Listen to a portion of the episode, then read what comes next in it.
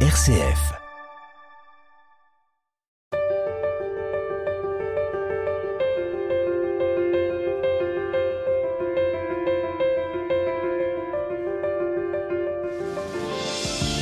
C'est à l'ombre de l'abbaye de Solesmes qu'est né en 1961 Grégoire Cador. Ordonné prêtre en 88 dans le diocèse du Mans, c'est finalement la terre du Cameroun qui le séduira, au point de rester 25 ans au service de cette toute jeune église, inspirée par Baba Simon, dont il fut le postulateur de la cause en béatification. Le nouvel évêque de Coutances nous témoigne de son itinéraire à partir de sa Sarthe natale jusqu'à Tocombéré.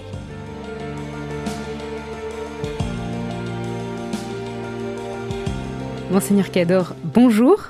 Bonjour. Alors on va revenir dans, cette émission sur euh, votre parcours avant, avant d'arriver ici comme évêque de Coutances. Est-ce que, euh, Monseigneur Cador, vous seriez euh, capable de nous dire l'instant T de votre rencontre avec le Christ ou c'est une rencontre qui a eu lieu progressivement, pas à pas, depuis votre enfance? Alors je serais tenté de dire, dès avant le, le sein de ta mère, je te connaissais. L'instant T, Vraiment, c'est le jour de mon baptême. J'en ai pas de souvenir, j'avais, j'avais quatre jours. Euh, mais c'est le, jour où le, Christ a fait de moi un membre de son corps. Et puis ensuite, c'est, mes parents, ma famille, mon, entourage qui m'ont appris ce que voulait dire être chrétien, ce que voulait dire être euh, vivre en fils de Dieu, euh, ce que voulait dire être membre du corps du Christ. Donc, un instant T, non. Si on veut parler de l'instant T d'une conscience, d'une vocation euh, sacerdotale, là c'est pareil, ça remonte aussi loin que je peux dans, ma, dans, mes souvenirs. J'ai toujours eu ce, désir d'après moi, mais euh, pour dire il y a tel ou tel événement, je ne saurais, pas, je saurais pas dire. C'est plus diffus qu'autre chose. Alors après, il y a eu des étapes, il y a eu des moments où j'ai pris des, des orientations plus décisives des temps de recul un peu, puis des temps où euh, est arrivé un beau jour où je me suis décidé, j'ai dit euh, ok, je vais aller voir mon évêque et, lui dire ma disponibilité. Mais ça, ça c'est, oui, c'est tout un cheminement. Et ça, je le dois, je pense, au fait d'être né dans une famille chrétienne. Ça, je ne saurais jamais assez rendre grâce à Dieu pour, euh, pour la chance que j'ai eue de ce côté-là. C'est un don qui m'a été fait et j'espère pouvoir euh, lui faire porter les fruits que le Seigneur voudra. Alors vous êtes euh, né à Solesmes dans le département de, la Sarthe en 1961. Pour un grand nombre de chrétiens, Solesmes, cela fait tout de suite penser à la communauté euh, bénédictine qui est là-bas. Quel était votre lien avec cette abbaye durant votre enfance et, est-ce que vous avez toujours un lien avec cette communauté? Alors je dis souvent que je suis né à l'ombre de l'abbaye quand le soleil est, bien bas, parce que j'étais né dans à peu près à 800 mètres de l'abbaye. Euh, bah, forcément, on avait des liens euh, réguliers. Le, curé de la paroisse de Solesmes, euh, pendant mon enfance, était un moine bénédictin à qui je dois énormément, le père Édouard Claire. Il fait certainement partie des gens qui m'ont consciemment ou, inconsciemment marqué sur le, fait de ce que veut dire donner sa vie au Seigneur. Oui, on, avait des liens réguliers. quand je suis entré au séminaire et quand je faisais mes stages d'abord, puis ensuite quand j'ai été diacre et prêtre, c'était un moine de Solem qui m'accompagnait spirituellement jusqu'à mon ordination. C'est encore un moine de Solem, le même d'ailleurs. Je n'ai pas raison de le cacher. C'est l'ancien père abbé qui, à l'époque où j'étais euh, diacre, n'était pas encore père abbé, il m'avait accompagné jusqu'au sacerdoce. Euh, et là, quand euh, il s'était agi de préparer mon, ordination, je suis allé le retrouver en lui disant il y a du service après-vente à faire. Et donc j'ai fait ma retraite avec lui, euh, maintenant qu'il est père abbé émérite. Et on aura la joie de les avoir d'ailleurs, le, le, père abbé émérite et le père abbé actuel, ainsi qu'un autre moine de Solem seront présents le 15 octobre, pour ma grande joie. Je dois énormément à Solem, et quand je dis Solem, je dis pas seulement l'abbaye bénédictine des moines, mais aussi les moniales. J'ai un lien très très fort avec les, les moniales, qui m'ont énormément soutenu tout au long de ma vie. Euh, donc Solem, oui, c'est une chose importante dans ma vie. Alors vous disiez également tout à l'heure que vous deviez énormément à votre, votre famille. Vous êtes le, dixième d'une famille de 11 enfants. C'est ça. Euh, à quoi ressemblait votre enfance justement dans la Sarthe? Une enfance heureuse, euh, enfin le souvenir que j'en ai tout à fait. Papa avait fondé une entreprise de fabrication d'aliments du bétail. Euh, il est ingénieur agronome et son souci, c'était de dire, je trouve anormal et un peu idiot qu'on aille chercher les céréales chez les clients avec un camion, on les ramène à l'usine, on les transforme et on reprend un camion pour transporter les, les, produits finis euh, dans, dans les fermes. Est-ce qu'il ne serait pas plus malin de déplacer l'usine?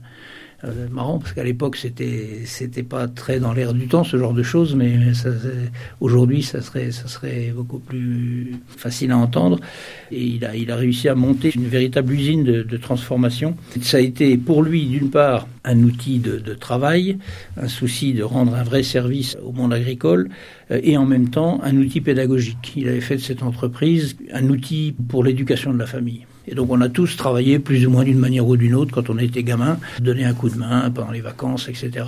Et ça a permis à chacun de faire son chemin euh, et ensuite de, prendre son envol vers euh, des professions extrêmement diverses. Donc ça, ça, ça, ça, a soudé un peu la famille. Un autre élément qui, moi, m'a marqué beaucoup, le scoutisme. J'ai été louveteau, d'abord chez les scouts de France, puis ensuite j'ai été scout chez les scouts d'Europe. On avait fondé une petite patrouille libre à Solem. Puis après, j'ai été obligé d'arrêter parce qu'à 16 ans, j'ai quitté l'école pour entrer là, euh, être embauché euh, dans l'entreprise familiale. Donc, j'avais plus le temps de, de, faire du scoutisme. Et j'ai retrouvé ensuite le scoutisme au moment de mon séminaire. Cette fois-ci, chez les scouts unitaires de France. J'ai fondé la troupe euh, scout unitaire de France de Rome en, dans les années, au début des années 80. Et puis je me suis retrouvé ensuite étant prêtre comme aumônier chez les scouts unitaires de France. Mais ça, je peux dire que le, la, la, pédagogie et la spiritualité scout m'a énormément marqué. Vous l'avez dit, hein, vous êtes rentré dans, euh, dans l'entreprise familiale. J'ai lu que vous étiez minotier itinérant. Alors j'avoue que j'ai dû regarder la définition de, de, ce métier euh, en préparant cette émission. Qu quel était votre travail? Eh bien, avec un de mes frères, on, on conduisait le camion le, je parlais tout à l'heure, l'usine mobile, et on sillonnait les départements limitrophes, les, départements tout autour de la Sarthe. On partait le lundi matin, on rentrait le vendredi soir, on dormait dans le camion, et puis quand on arrivait dans la, dans la, dans la cour d'une ferme, le camion s'ouvrait comme, comme sur les marchés, et l'usine était prête à travailler. Le client nous apportait ses céréales, son foin, sa paille, c'est toutes sortes de, produits qui, qui voulaient qu'on qu qu mette dans l'alimentation. Et puis on fabriquait, on broyait, on mélangeait, on, et puis on passait de ferme en ferme comme ça. Tous les trois mois à peu près, on revenait chez les mêmes personnes pour euh, fournir un, produit de qualité, enfin de la qualité dont les gens savaient ce qu'il y avait dans leur produit, puisque c'était eux qui l'avaient produit, donc ils savaient ce qu'ils qu qu mettaient dedans. Et ça, ça a été pour moi un moment extrêmement important. J'ai appris énormément, d'abord dans le monde du travail en tant que tel. On se levait à 6 heures le matin, on se couchait assez tard. Enfin, c'était, c'était rude, c'était, c'était fatigant, euh, mais c'était en même temps très sympathique au milieu de, de tout ce monde paysan. Comme je le disais, on vivait dans notre camion et on mangeait chez les clients.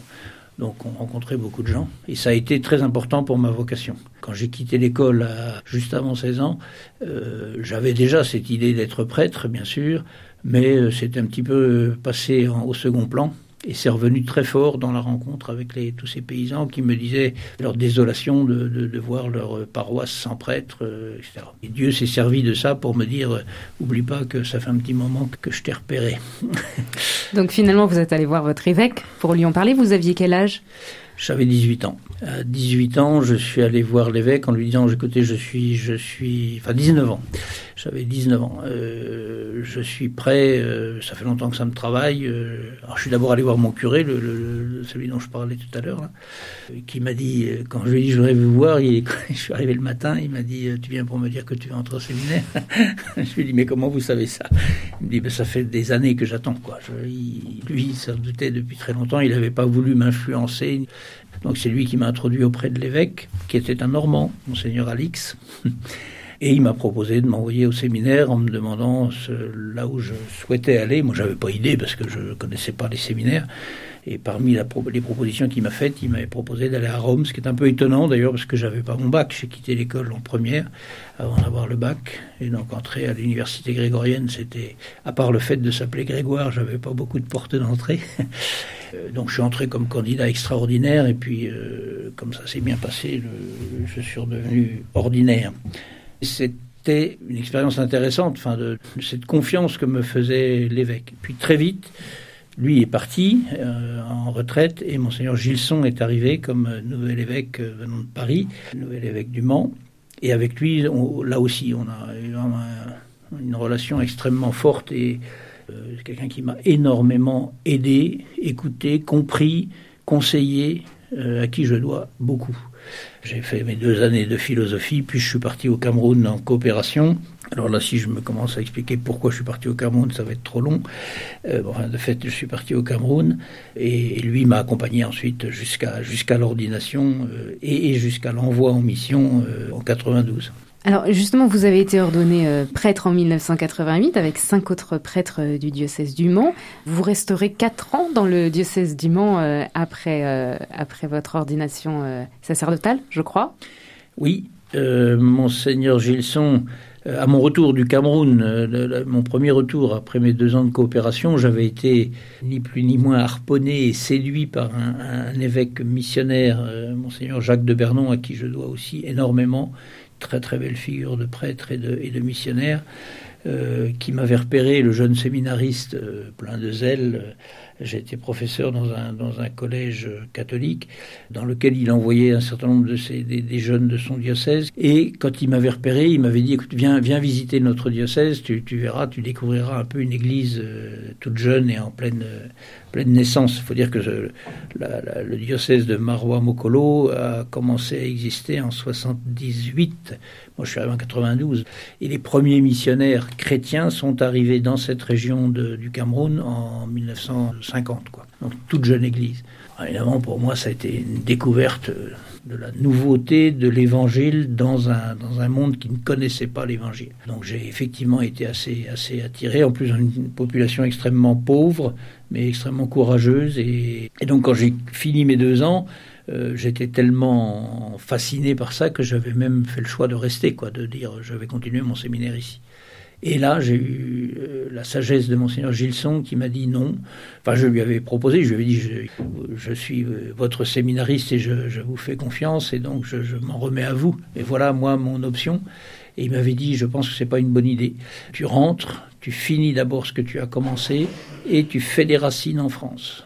Quand tu auras des vraies racines, tu pourras alors te proposer euh, pour le service. Est-ce qu'il pensait que c'était une espèce de passade et que ça allait me passer Peut-être. En tout cas, ce qu'il voulait, c'était que ça soit fait sérieusement. Et de fait, ça n'a pas passé. C'est resté très profondément ancré dans, mon cœur. Et au moment de mon ordination diaconale d'abord, puis sacerdotale, je lui ai dit, moi, je, maintiens cette idée que je voudrais travailler euh, au nord, Cameroun. Et il m'a dit, ben, à ce moment-là, je te demande de passer quatre ans dans le diocèse et c'est pas toi qui pars, c'est moi qui vais t'envoyer comme missionnaire avec le, diocèse. Donc tu as les quatre ans que tu vas passer à la flèche, tu les passeras pour te préparer à ça et préparer la communauté à cet échange. Et je lui dois énormément parce que je suis resté prêtre du diocèse du Mans tout en étant prêté à une, jeune église. Et ce qui fait qu'au moment où je suis revenu, mon retour dans le diocèse du Mans était très simplifié, enfin très naturel. Quoi. Et l'une des personnes, les premières que je suis allé voir à mon retour définitif, c'est lui en lui disant Mais je vous remercie d'avoir eu cette sagesse à l'époque.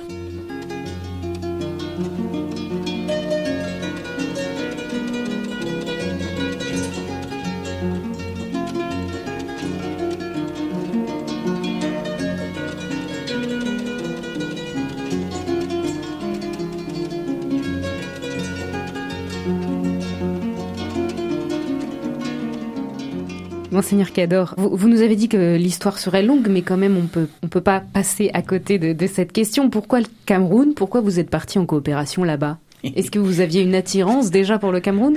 Tant pis pour vous.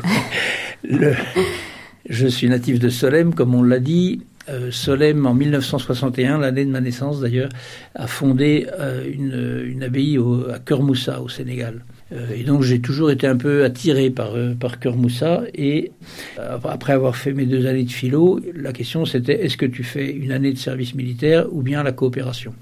Je n'avais pas très envie de faire la, le service militaire. Par contre, l'idée d'aller d'aller découvrir quelque chose, une nouvelle église, ça, ça m'intéressait. Et donc j'ai demandé à Cœur Moussa, j'ai écrit à Cœur Moussa en leur disant est-ce que vous accepteriez Pas de réponse.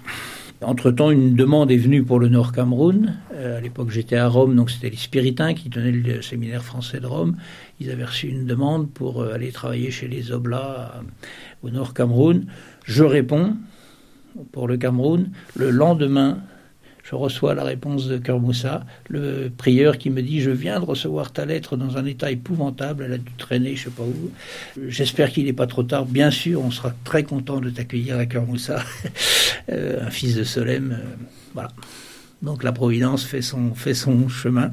C'est sûr que si j'avais fait ma coopération à Kermoussa, j'aurais fait mes deux ans, puis je serais rentré euh, et je serais devenu prêtre, comme c'était d'ailleurs mon, choix au début. Hein. moi, je suis entré au séminaire pour être curé de paroisse euh, rurale. Euh, c'est probablement ce chemin que j'aurais fait. Dieu avait sans doute son, idée autrement, et donc je, suis parti au Cameroun en me disant bon, je, vais rentrer au bout de deux ans, puis on verra, puis voilà. Vous avez été séduit par, euh, par ce pays. Quel était euh, l'enjeu principal du, missionnaire que vous étiez là-bas? Est-ce qu'il s'agissait euh, de faire connaître Jésus à des habitants qui n'en avaient pas encore entendu parler? Est-ce qu'il s'agissait de, soutenir eh bien, les, premiers fidèles? Ou est-ce qu'il s'agissait de soutenir le, développement intégral de, cette population, un, un peu des trois en même temps, sûrement. Alors, mon premier séjour, c'était de répondre à un appel pour euh, aller encadrer une équipe de petits séminaristes et de professeurs dans un collège.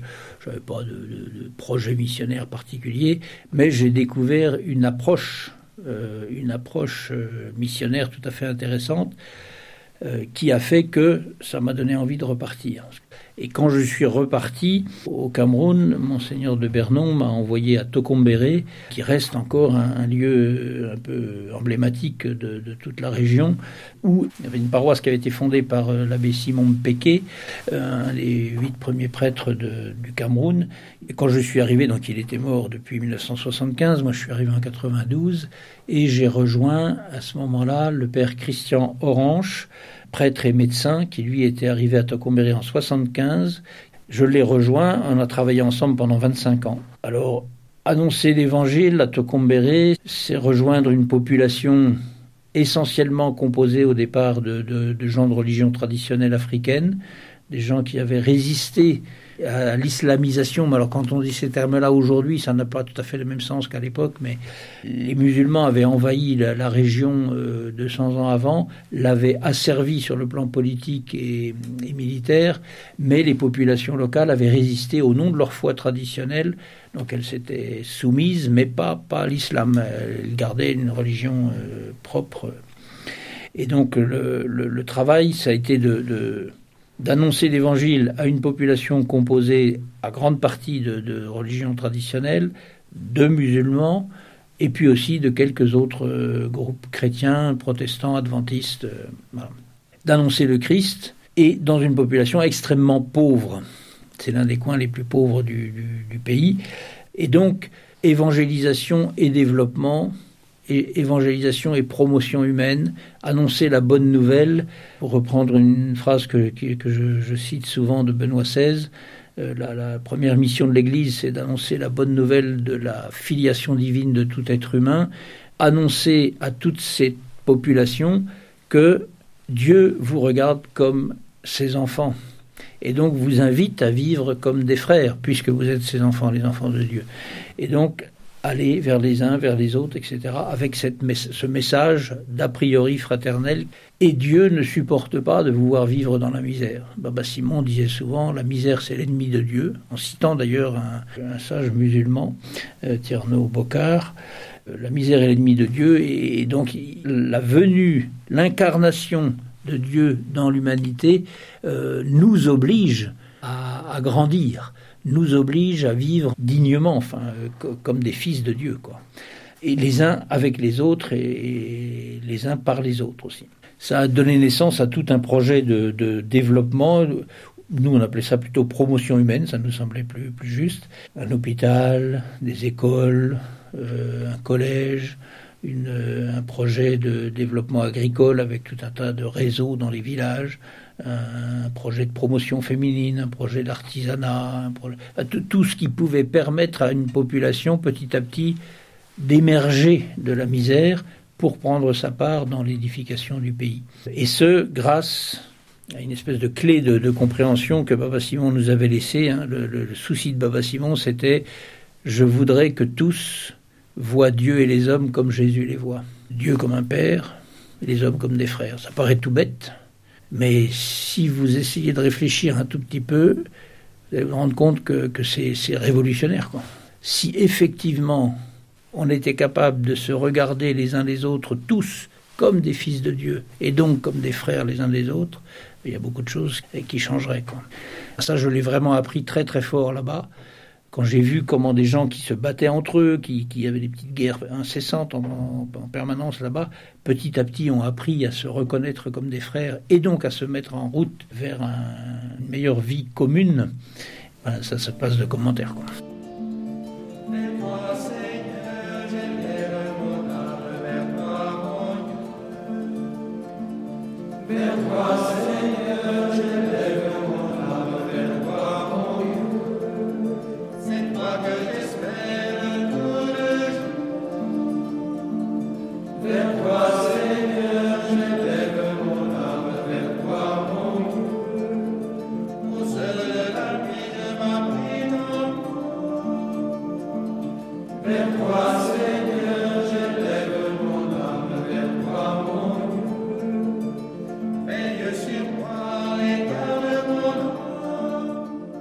Monseigneur Cador, vous avez euh, travaillé pendant des années sur la figure de Baba Simon et vous avez été postulateur de la cause.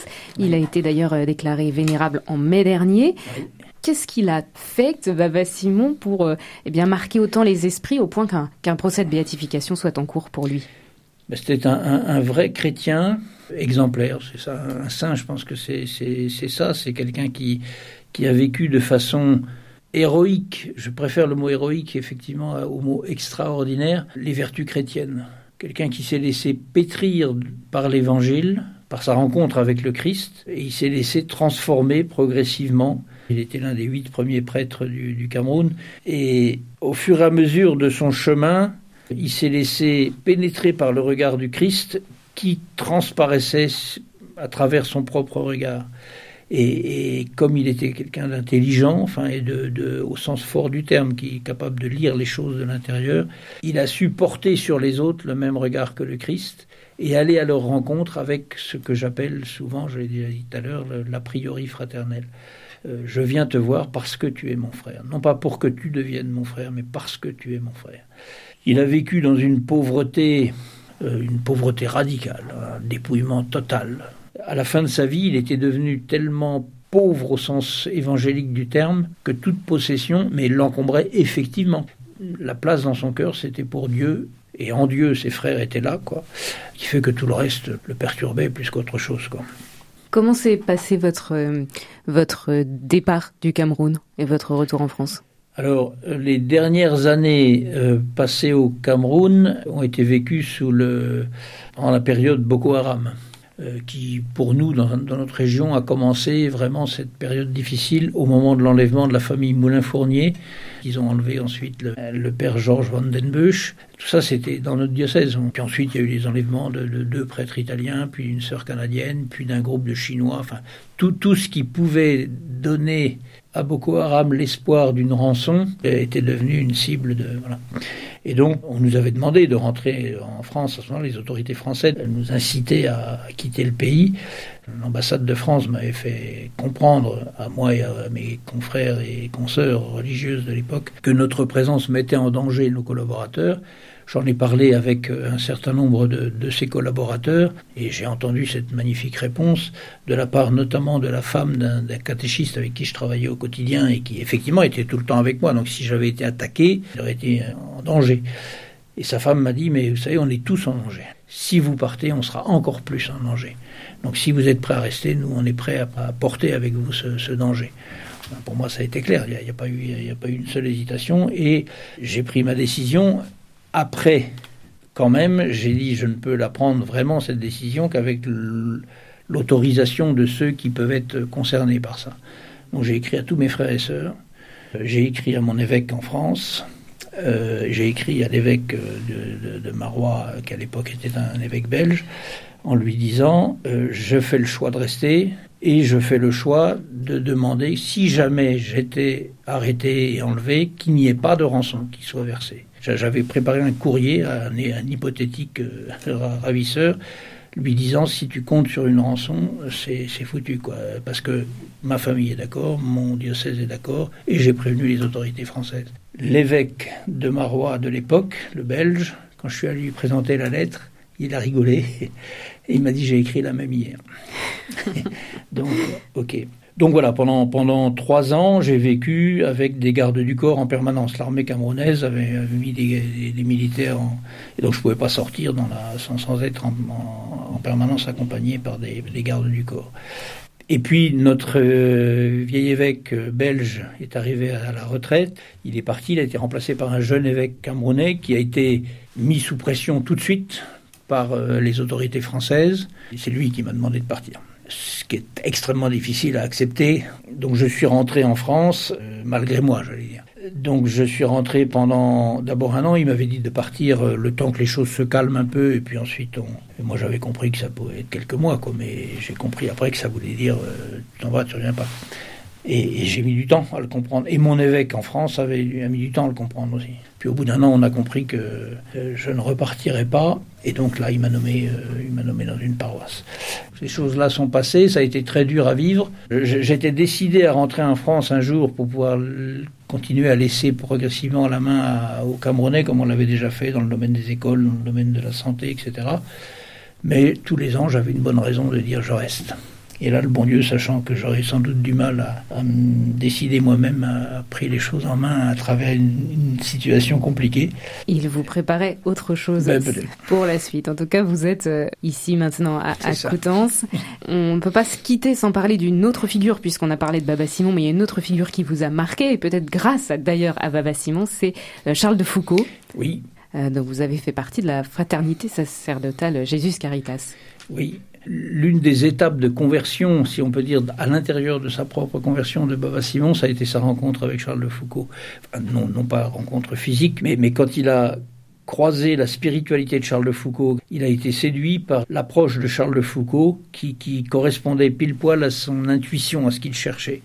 Et donc il a été le fondateur de Jésus Caritas en Afrique, en commençant par le Cameroun. Donc lui, il m'a ramené à Charles de Foucault. Mais une autre figure qui m'a beaucoup marqué, c'est Maximilien Kolbe. Et puis une autre figure aussi qui m'a qui m'a beaucoup marqué parce que sa, sa béatification euh, a, eu lieu au moment de mon séminaire, c'est monseigneur Siméon Berneux, un Sartois qui est mort martyr euh, en Corée. Donc toutes ces figures-là, parmi d'autres, hein, m'ont beaucoup marqué sur qu'est-ce que ça signifie donner sa vie, qu'est-ce que ça signifie d'avoir donné sa vie. Je me souviens quand j'étais dans les difficultés euh, avec les, Boko Haram et tout ça, et on m'avait posé la question est-ce que vous n'avez pas peur d'être obligé de donner votre vie un jour? Et ça m'était sorti spontanément. Je comprends pas votre question parce que ma vie elle est déjà donnée.